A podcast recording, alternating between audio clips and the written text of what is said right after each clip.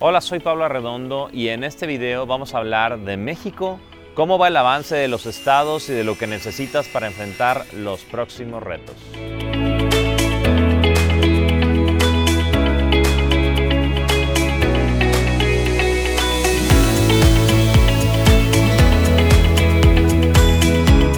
La pandemia trajo a México grandes daños, por lo que necesitamos conocer cómo están las entidades para entender dónde pueden mejorar. El Instituto Mexicano para la Competitividad, en su índice de competitividad estatal 221, permite entender la capacidad de las entidades para hacer frente a los retos del futuro. El ICE 2021 encontramos que en términos de competitividad existen varios Méxicos. En los extremos están las entidades más o menos competitivas y en promedio las entidades más competitivas, lugares 1 a 5 que tienen lo siguiente. 8 años de escolaridad, Promedio de las 32 entidades, 7.9.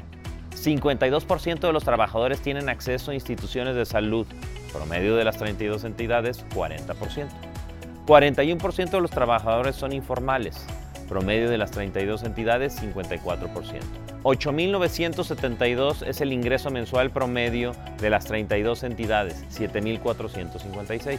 8 patentes por cada 100.000 personas económicamente activas, contra el 1.8 del promedio de las 32 entidades. Por supuesto, las entidades menos competitivas, lugar 28 al 32, al compararlas con las más competitivas, muestran dos años menos de escolaridad, la mitad del porcentaje de trabajadores con acceso a instituciones de salud, siete veces más informalidad, un ingreso promedio 36% menor al de los trabajadores, una economía 14% menos diversificada, 90% menos patentes por cada 100.000 personas activamente. Estos son los resultados del índice de competitividad estatal 2021.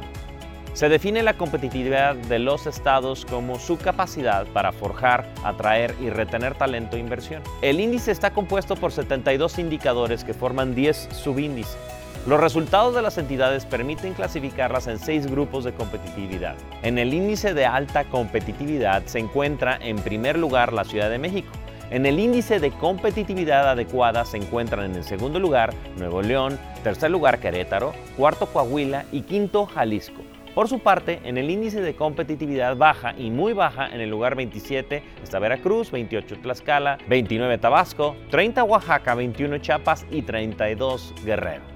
Las tres entidades con mayores avances son Sinaloa avanzó 7 lugares, del 14 al 7, porque subió 10 posiciones en economía, 8 en político y 6 en innovación. Nayarit subió 4 posiciones, del 19 al 15, debido a que avanzó 10 lugares en el mercado de factores, mercado laboral, 5 en gobiernos y 4 en derecho.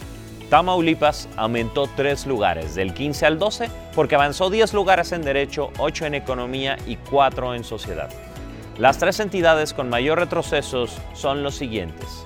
Hidalgo retrocedió 5 lugares del 17 al 22 porque bajó 7 posiciones en lo político, 6 en gobierno y 3 en mercados de factores. Chihuahua bajó 4 posiciones del 7 al 11 debido a que los lugares de innovación bajaron 3 en político, 2 en derecho. Quintana Roo cayó 4 lugares del 12 al 16 porque retrocedió 14 en economía, 6 en medio ambiente y 5 en precursiones. Este estudio permite conocer quién lo hace mejor y quién puede hacer mejor a pesar del impacto de la pandemia en las diferentes áreas. Por ejemplo, seguridad. Yucatán es el más seguro. Innovación, Ciudad de México es la más innovadora. Conexión con el exterior, Chihuahua es el mejor conectado. Condiciones laborales, Sinaloa tiene las mejores condiciones laborales. Economía, Todas las entidades empeoraron en el crecimiento del Producto Interno Bruto. Pasó del 1.2 a menos 2.3, promedio de tasa de crecimiento real de los últimos tres años. Desigualdad salarial. Todas las entidades empeoraron, cayó del 2 al 2.7. Como podemos ver, este tema de la competitividad afecta a muchas partes del país, algunos para bien, otros para mal. En Jalisco, en efectivo, estamos en un punto intermedio, donde no estamos ni tan atrás ni tan adelante, pero lo que hemos visto desde el punto de vista inmobiliario es que hay un crecimiento natural desde la innovación y desde el tema de empleo.